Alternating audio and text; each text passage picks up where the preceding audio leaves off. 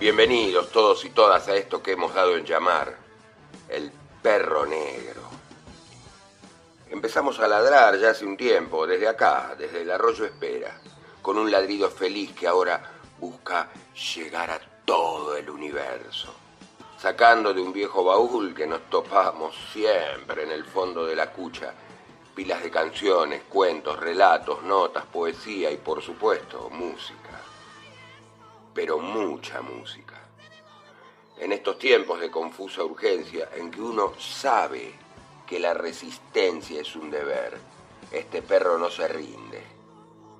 Y mientras vos estás ahí en tu ranchito, subiendo a tu canoa, con las botas de goma llenas de barro de la caravana, te ladra lo que sabe y lo que puede, te acompaña y te recuerda, te sacude te despierta, que para eso está este perro negro.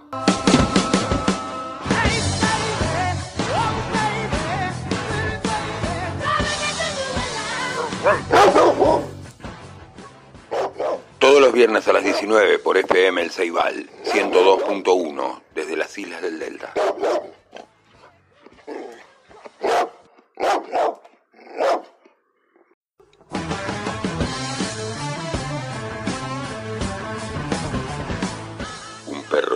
Ladra en tu muelle.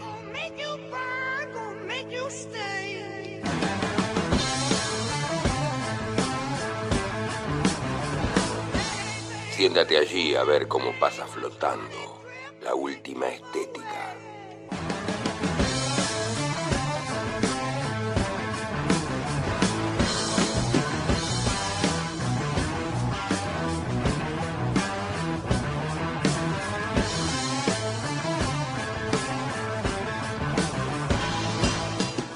Las islas del Delta, entre la marea de voces de FM El Ceibal, Aquí empieza a ladrar un perro negro.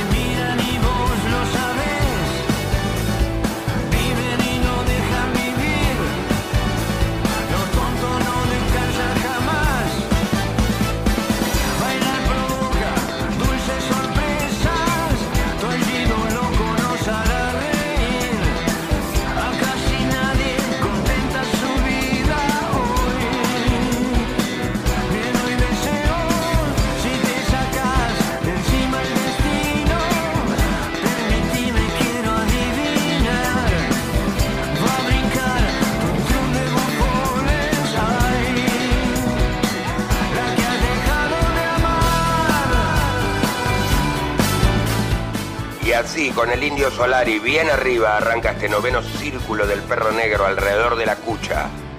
Desde FM El Ceibal, 102.1, Radio Comunitaria.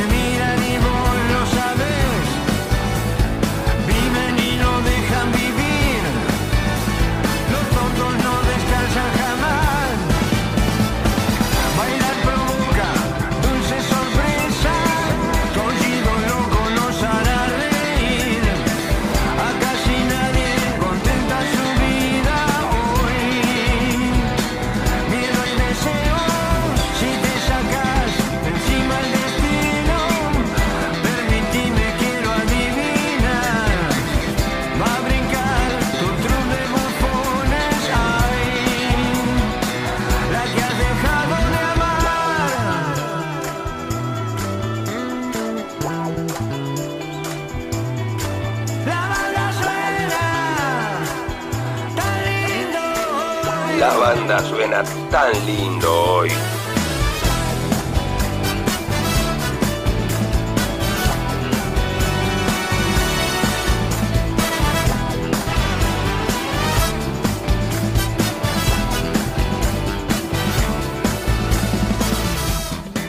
Los fundamentalistas en vivo en La Plata en diciembre de 2021. Y el perro negro estuvo ahí, ¿eh? Presenciando entre otras maravillas de este solo impresionante con una viola repodrida del gran Baltasar Comoto.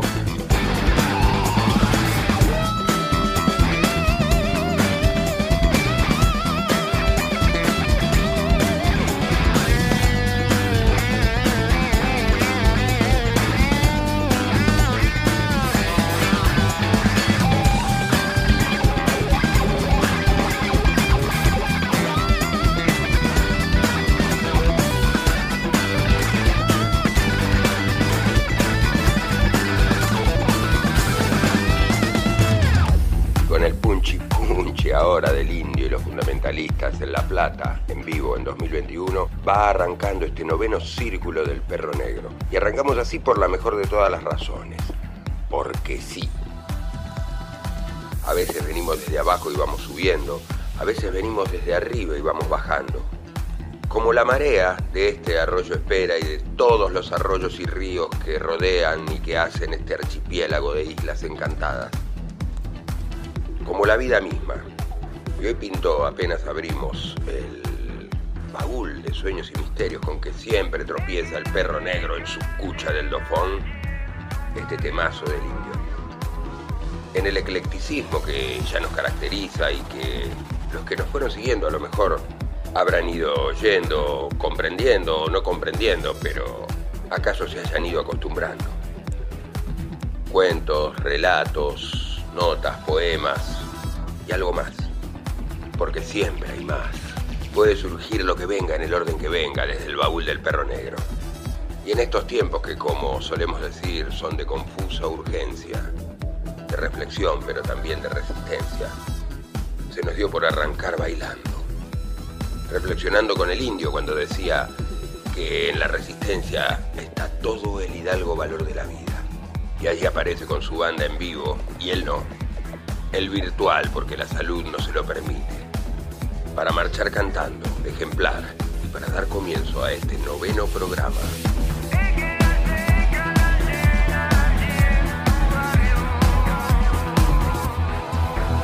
Aquí, por FM El Ceibal 102.1, Radio Comunitaria. El que la seca la llena, decía el indio, y nosotros vamos arrancando así. Bienvenidos todos y todas al Perro Negro.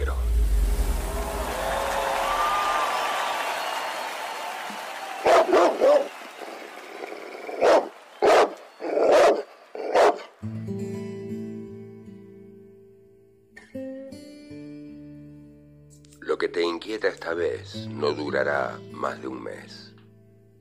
Los amores se cruzan siempre con la alegría.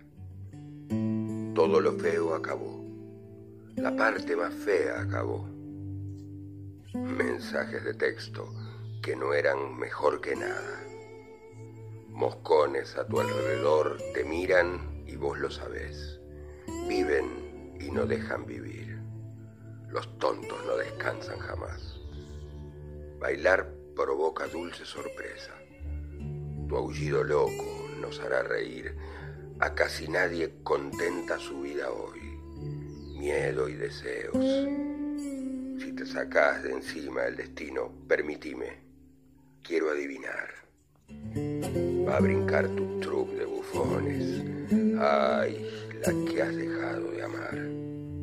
Gasta tu vida alguna vez bailando hasta el amanecer. El que la seca la llena allí en tu barrio. El gordo piñata y chachás hacen su entrada triunfal. Eligen la loca del año y te llevan en andas. Moscones a tu alrededor te miran y vos lo sabés. Viven y no dejan vivir. Los tontos no descansan jamás. Bailar provoca dulce sorpresa. Tu aullido loco nos hará reír. A casi nadie contenta su vida hoy. Miedo y deseos. Si te sacás de encima el destino, permitime. Quiero adivinar. Va a brincar tu trupe de bufones. Ay, la que has dejado de amar. La banda suena tan lindo hoy. El que la seca la llena, allí, en tu barrio. Hay un ojo de fuego sentado en mi mesa.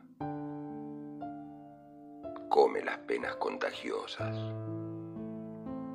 Un ojo de fuego come a los compañeros contagiosos que ordenaron a sus niñitos caer como hombres, de pie contra la muerte. Un niñito era dulce como amargo arrabal otro amaba a la reina del plata. Todos ataron su corazón con mares. Ninguno había leído la revolución en un libro. La revolución fue para ellos un ojo de fuego, el viento que barre a los astros, un árbol subido al pajarito más audaz, un gran amor tirando al fuego la tristeza. El mundo amargo como un arrabal. Crepitaban como el esposo en la esposa. El amor no los dejaba dormir. Saltaban de la noche para ir al combate contra las injusticias insoportables, las vergüenzas, las humillaciones insoportables capitalismo no los dejaba dormir. Hay un ojo de fuego en mi mesa. Sirve un plato de compañeros bellos. Están soñando con la gente. Siempre soñaron que la gente es más alta que el sol. Siempre soñaron que la gente podía ser más alta que el sol. Están haciendo una cuna para mecer al mundo, para abrigar calores que vendrán, para estrenar un beso sin fondo. Juan Gelman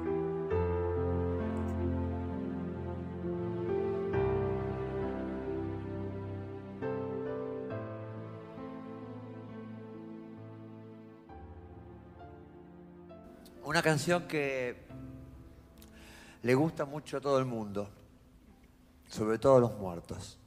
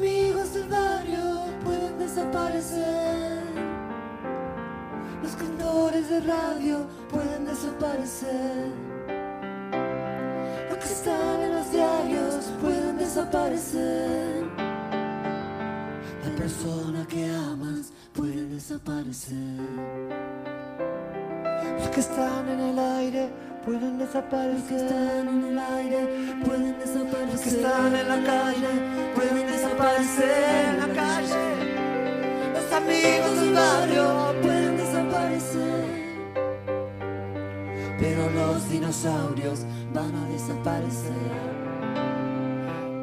No estoy tranquilo, mi amor. Hoy es sábado a la noche, un amigo está en cana. Oh, mi amor, desaparece el mundo. Si los pesados, mi amor, llevan todo ese montón de equipaje en la mano. Oh, mi amor, yo quiero ser liviano. Cuando el mundo tira para abajo, es mejor no estar atado a nada. Imaginen a los heavy metals en la cama. Cuando el mundo tira para abajo, es mejor no estar atado a nada.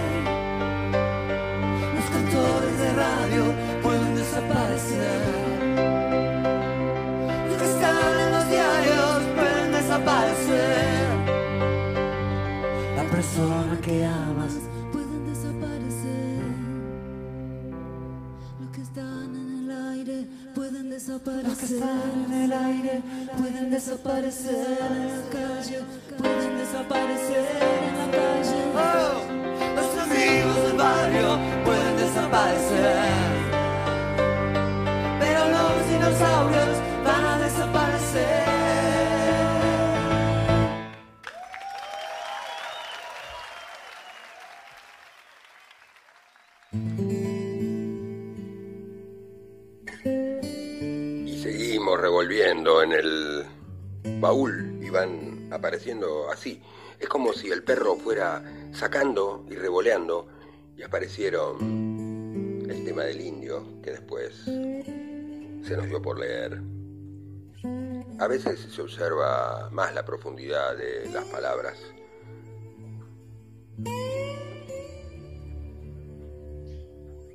Remarcamos su valor con la lectura, en todo caso. Nos apareció un bello poema de épocas de resistencia, muy duras, que tuvo este país, con la belleza incalculable de la pluma de Juan Gelman, nada menos. Y al toque pintaron los dinosaurios, de Charlie, de su Unplugged del 95 una especie de denominador común, la resistencia. Vamos a traer una anécdota propia de resistencias en un ratito. Ahora vamos subiendo un poquito, así como la marea, que sube y baja, que arranca arriba y que de repente está inundando nuestro terreno y de repente podemos cruzar este o aquel arroyito caminando. Los vaivenes de la vida, las reflexiones oportunas, los pensamientos que vagan de aquí para allá en un espíritu errante.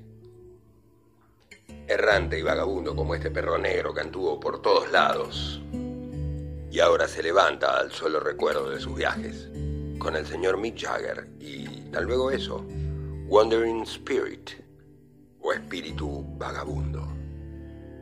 Porque resistir bailando o cantando siempre es tan recomendable.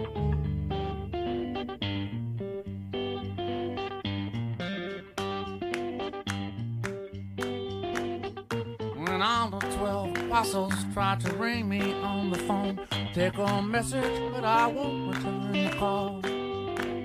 Well, I have no eyes to see him, and I thought I lost my way, and I know I lost the keys to the door.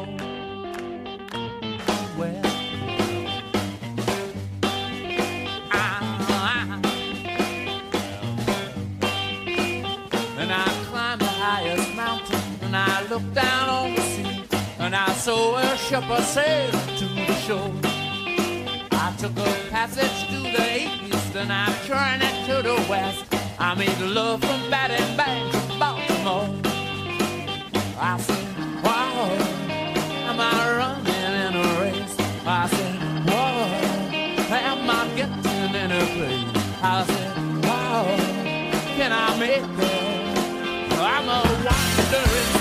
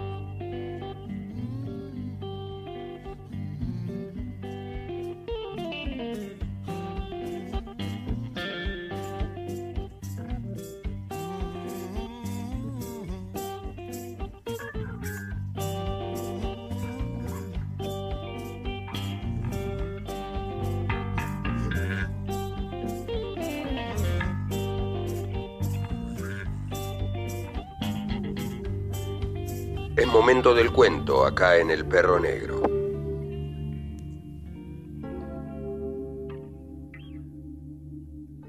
El penal más fantástico del que yo tenga noticia se tiró en 1958, en un lugar perdido del Valle de Río Negro, un domingo por la tarde, en un estadio vacío.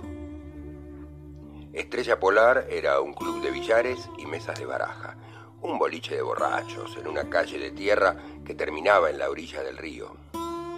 Tenía un equipo de fútbol que participaba en el campeonato del Valle porque los domingos no había otra cosa que hacer. Y el viento arrastraba la arena de las bardas y el polen de las chacras.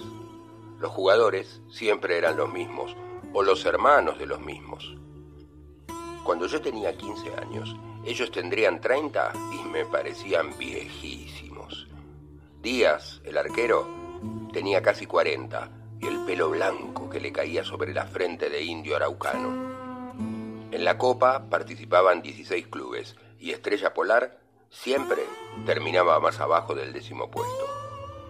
Creo que en 1957 habían terminado en el decimotercer lugar y volvían a sus casas cantando, con la camiseta roja bien doblada en el bolso, porque era la única que tenían.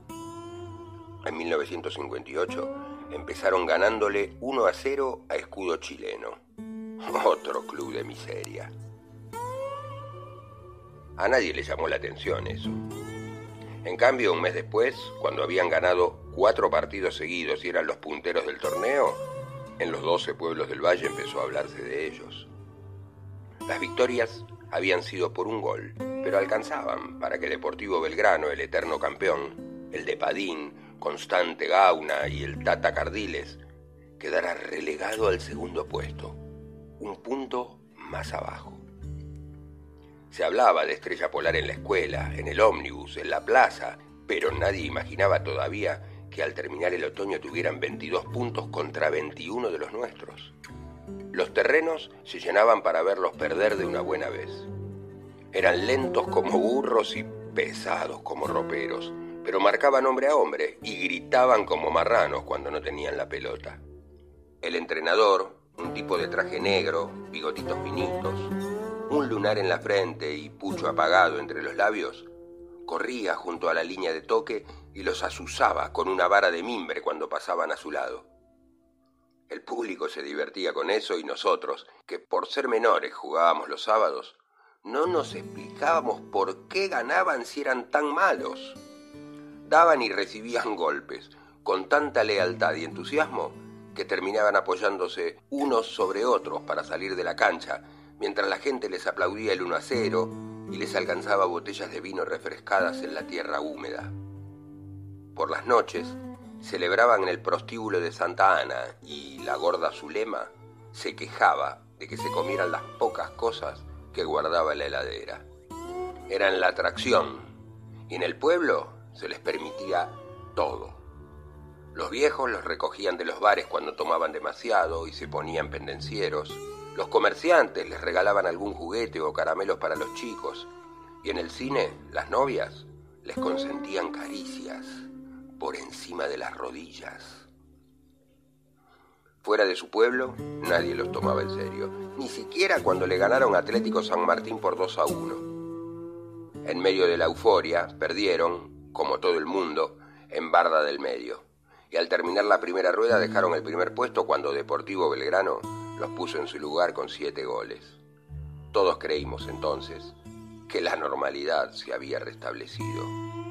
Pero el domingo siguiente ganaron 1 a 0 y siguieron con su letanía de laboriosos, horribles triunfos y llegaron a la primavera con solo un punto menos que el campeón. El último enfrentamiento fue histórico por el penal. El estadio estaba repleto y los techos de las casas vecinas también. Y todo el pueblo esperaba que Deportivo Belgrano, de local, repitiera por lo menos los siete goles de la primera rueda. El día era fresco y soleado y las manzanas empezaban a colorearse en los árboles. Estrella Polar trajo más de 500 hinchas que tomaron la tribuna por asalto y los bomberos tuvieron que sacar las mangueras para que se quedaran quietos.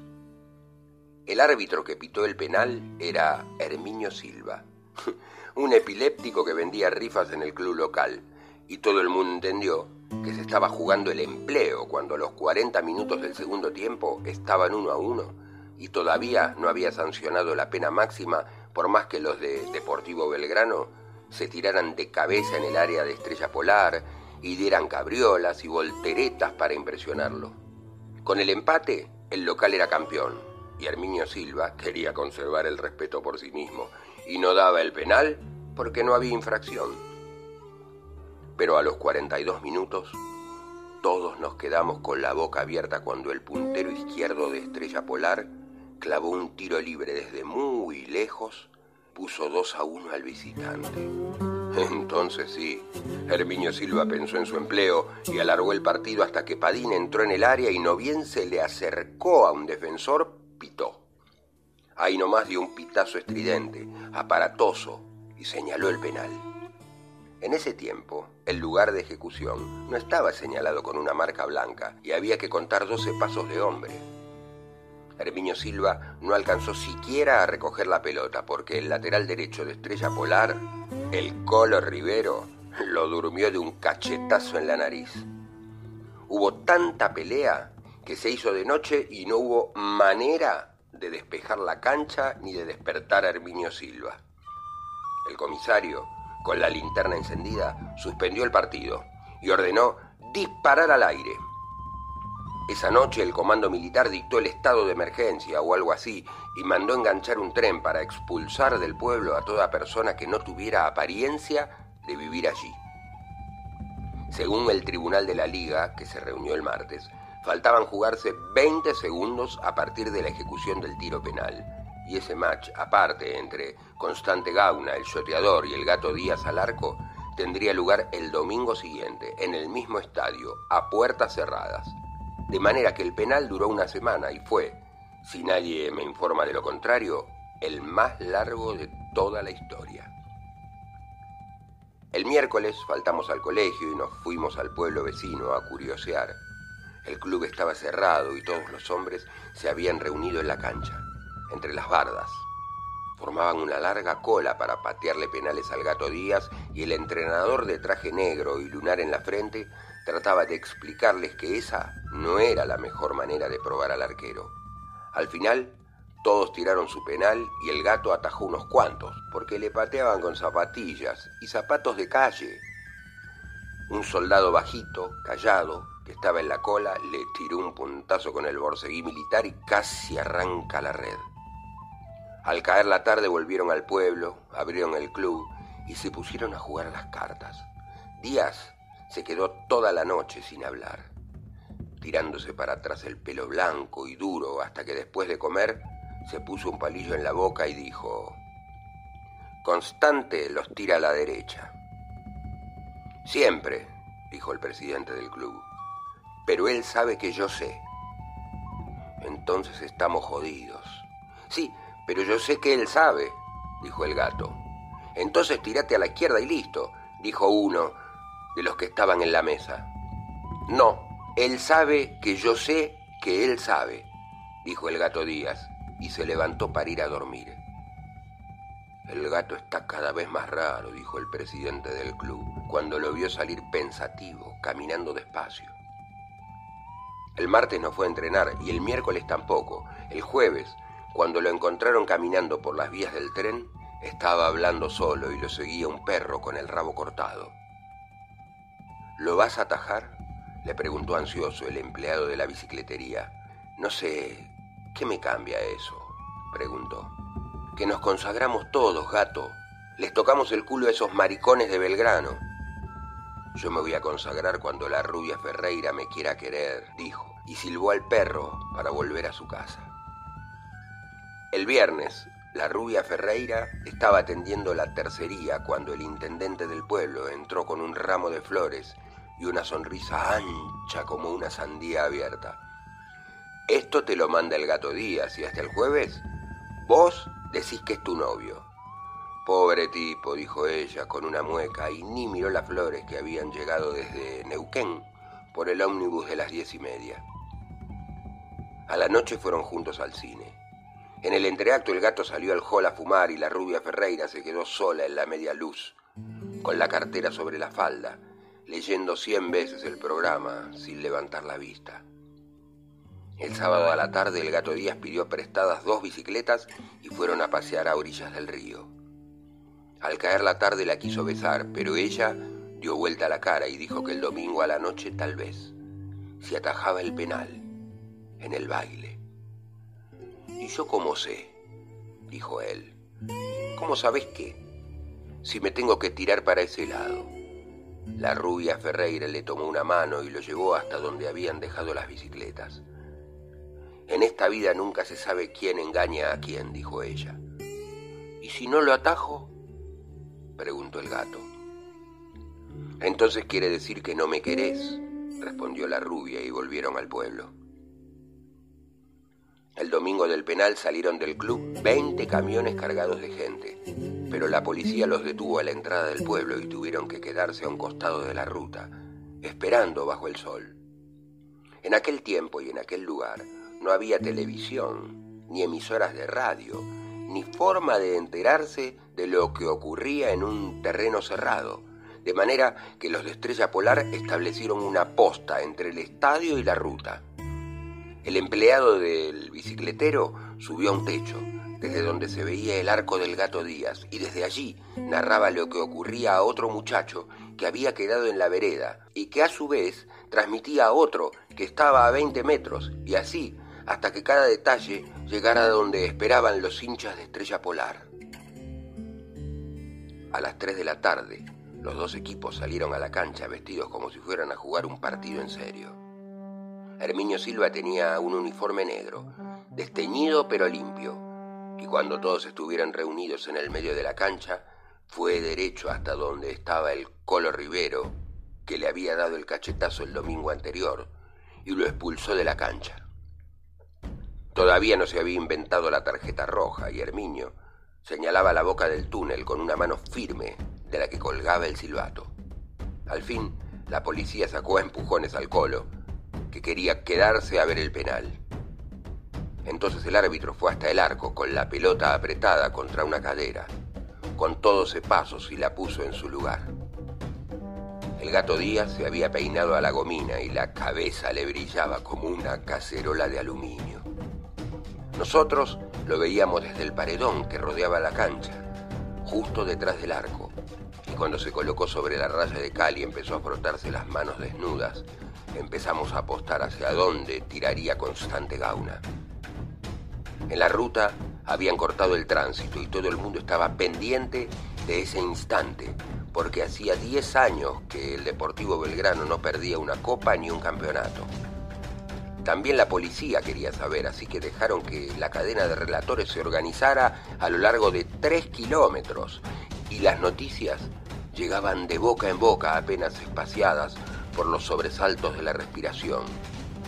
Recién a las tres y media, cuando Herminio Silva consiguió que los dirigentes de los dos clubes, los entrenadores y las fuerzas vivas del pueblo abandonaran la cancha, Constante Gauna se acercó a acomodar la pelota.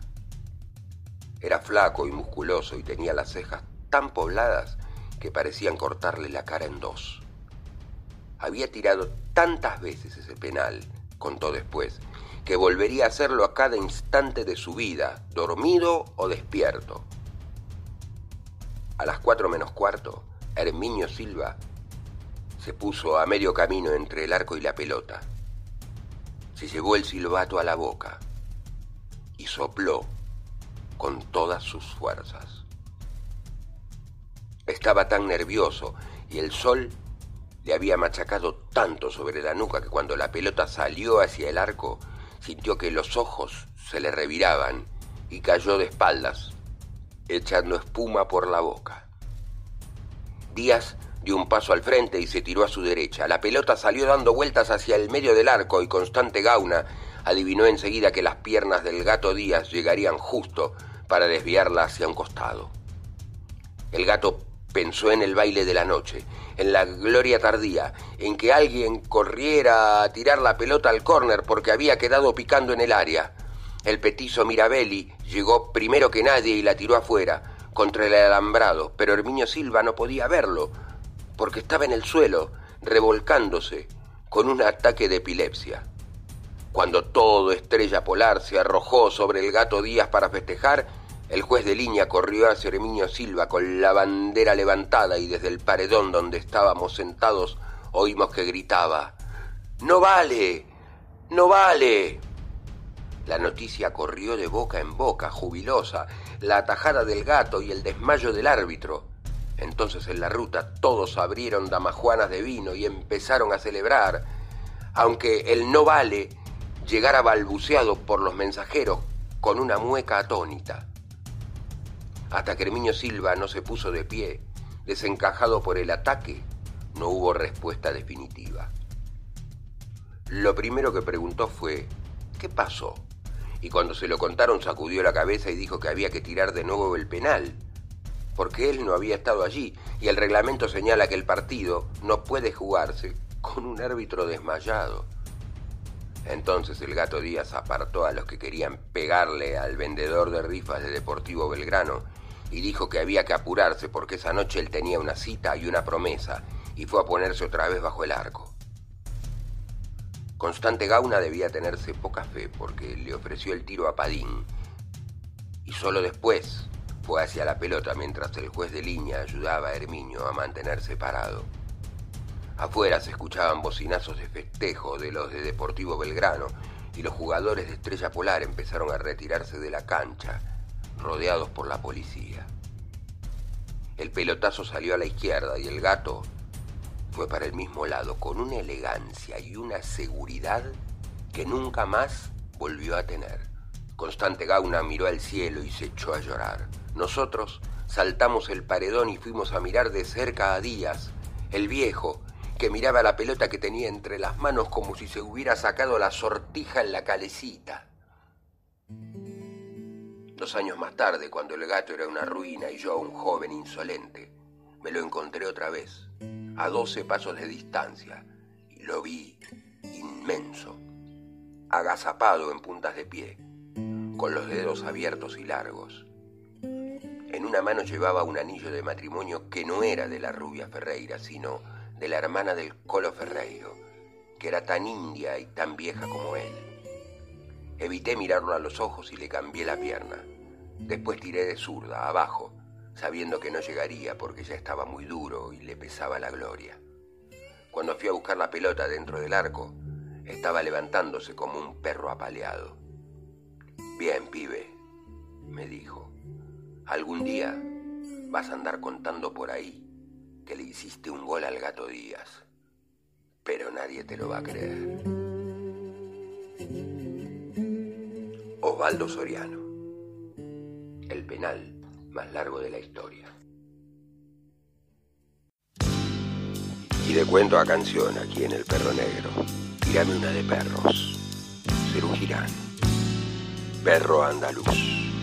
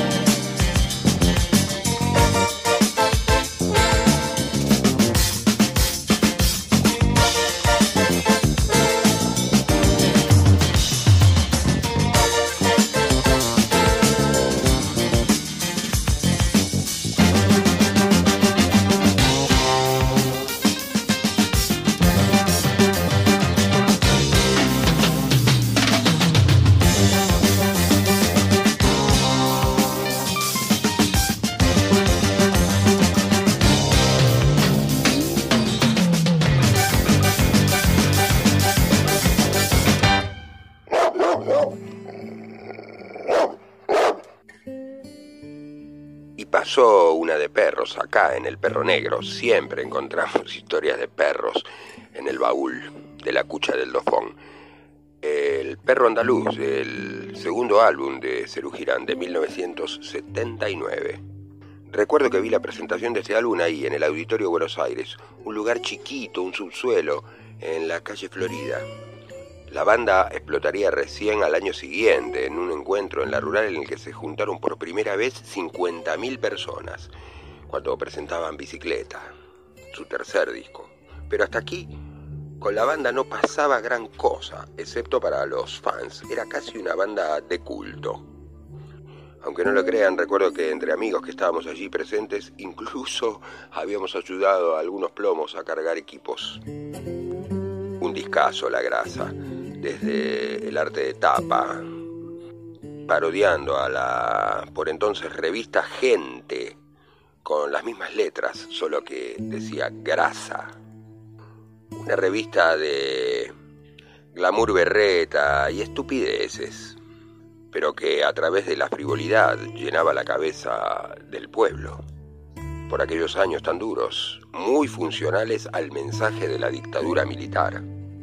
Y Charlie ahí en su subsuelo presentando este disco, y de este disco, El perro andaluz que acabamos de oír, caminando por el hilo, esa cuerda sutil que atravesó este programa, o no tan sutil, que es la resistencia.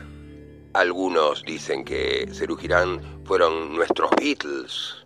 Yo no estoy tan a favor de esas calificaciones, de compararnos con lo de afuera, por así decirlo. Así León Gieco sería nuestro Bob Dylan. Nunca un pianista alemán sería su Cuchi Leguizamón, por ejemplo. Pero aclarando siempre, por supuesto, que los genios de Liverpool no tienen absolutamente nada que ver y si hay algo con lo que no tienen que ver precisamente es con la estupidez. Buscando en el arcón aparece un Beatle y aparece un Beatle en un unplug, aparece el señor Paul McCartney que nos asegura que la vida es demasiado corta como para perder el tiempo en peleas, en entredichos y discusiones, que el amor siempre gana cualquier batalla y que pase lo que pase, en cualquier campo de lucha de esta vida, con amor, siempre podremos solucionarlo.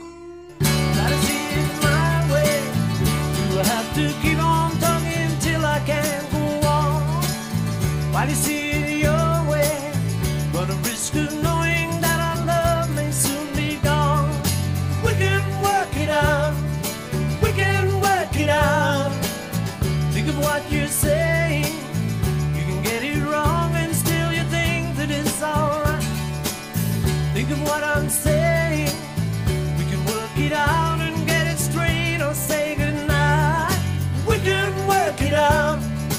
We can work it out.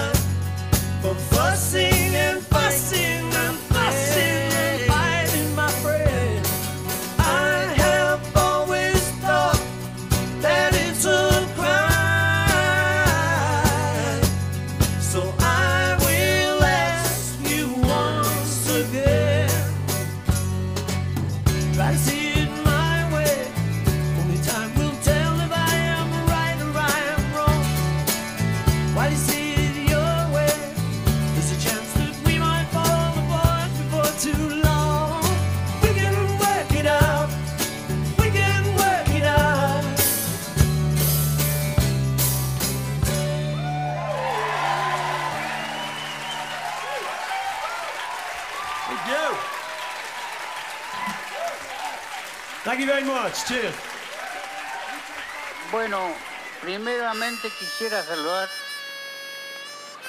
al viceroy presente que está acá.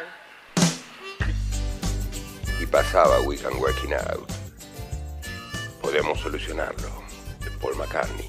Enganchando con el burrito de los divididos. Claro, revolviendo en el baúl de sueños y misterios, el perro negro encontró una anécdota que habíamos prometido y que vamos a contar a continuación. Transcurría el año 2010. El perro negro habitaba la quebrada de Humahuaca, un pueblito hermoso, Tilcara, allí, en el centro prácticamente de la quebrada. Por el mes de marzo, los divididos iban a presentar, y lo hicieron, y allí estuvimos, su gran álbum, Amapola del 66, ese auténtico discazo. Paralelamente nosotros, junto con amigos y compañeros que vivíamos en aquel pueblo, estábamos organizando un acto para el día 24 de marzo, un primer acto público, aunque parezca mentira, recién en el 2010, por la memoria, la verdad y la justicia, recordando el sangriento golpe del 76. Estábamos en la plaza, el intendente Félix Pérez, porque a los cretinos hay que llamarlos por su nombre, un intendente que perduró décadas, nos había conseguido el permiso de hacer el acto a regañadientes, como buen facho. Ya habíamos tenido serios problemas con él. Recuerdo que mi compañera estaba embarazada y teníamos un barcito que el intendente nos clausuró, nos cerró nuestra única fuente de trabajo. Nos tuvimos que pegar la vuelta, con el rabo entre las patas. Entre otras cosas porque allí hacíamos radio también, despuntando el vicio, siempre el perro negro. Y allí aprovechamos en alguna ocasión para denunciar sus chanchullos, fraudes electorales y maniobras truculentas.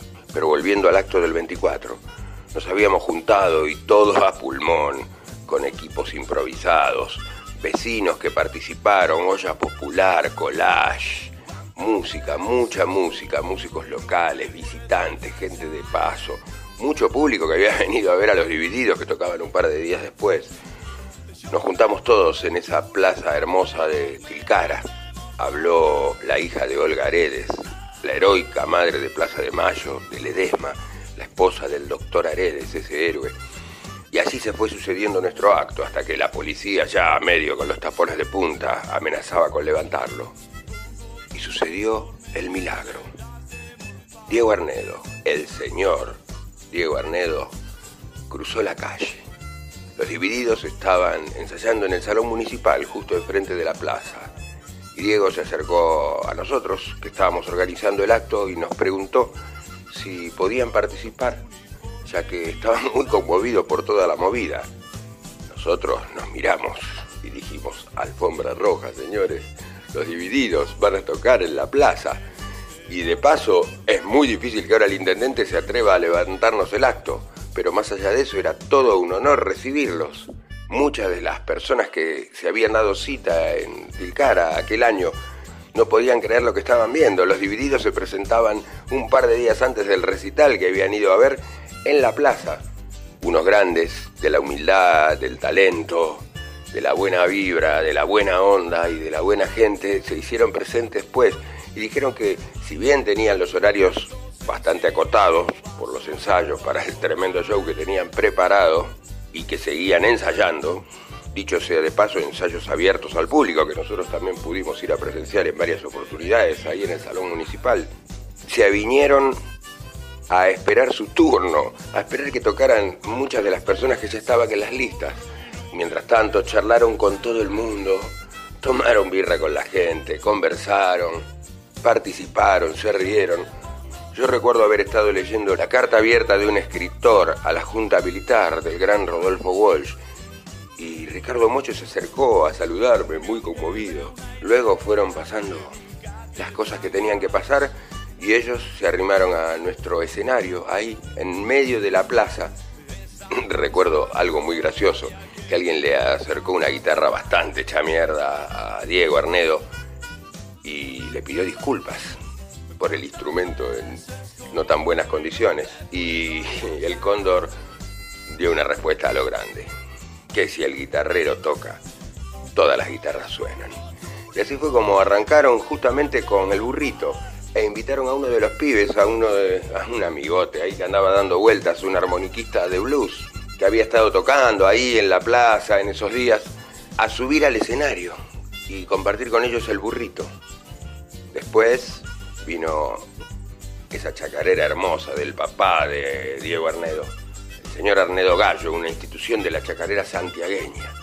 Se mandaron, como los dioses, la flor azul, que vamos a reproducir acá a continuación. Y si bien ha pasado el tiempo, no dejo jamás de agradecer la gentileza que tuvieron eh, Catriel Ciavarela, Diego Arnedo y Ricardo Moyo aquel día tan hermoso pudimos compartir. Eh, se hizo un documental de ellos y algunas imágenes aparecen allí. Este es nuestro modestísimo recuerdo que yo llevaré para siempre en mi corazón. Y en honor a los divididos, aquella jornada tan hermosa y a todos nosotros, ¿por qué no? Aquí va esa chacareraza del señor Arnedo Gallo, papá de Diego Arnedo, que es La Flor Azul.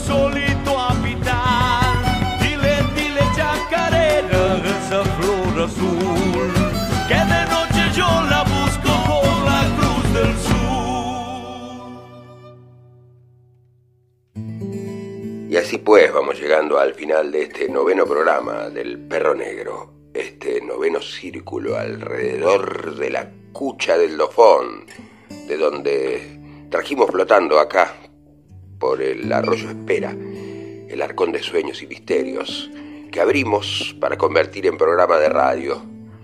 Todos los delirios que fueron saliendo, las anécdotas, cuento incluido, poemas y demás yerbas en el eclecticismo habitual que lanza el perro acá por FM El Ceibal 102.1, radio comunitaria, desde el predio de Itecoa, en el centro de estas islas encantadas, de este archipiélago maravilloso que es nuestro delta, al que tendremos que cuidar tanto, pero tanto y tantísimo tanto. El hilo conductor de este programa fue de algún modo la resistencia.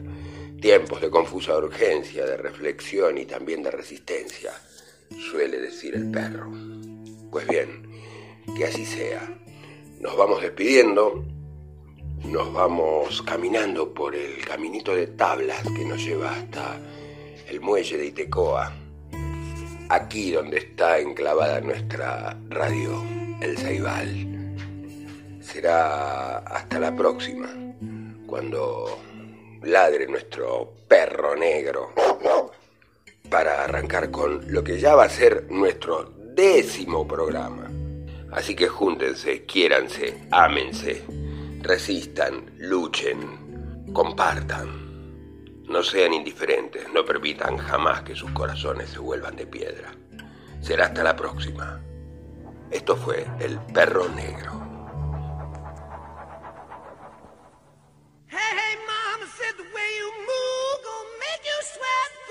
Make you groove.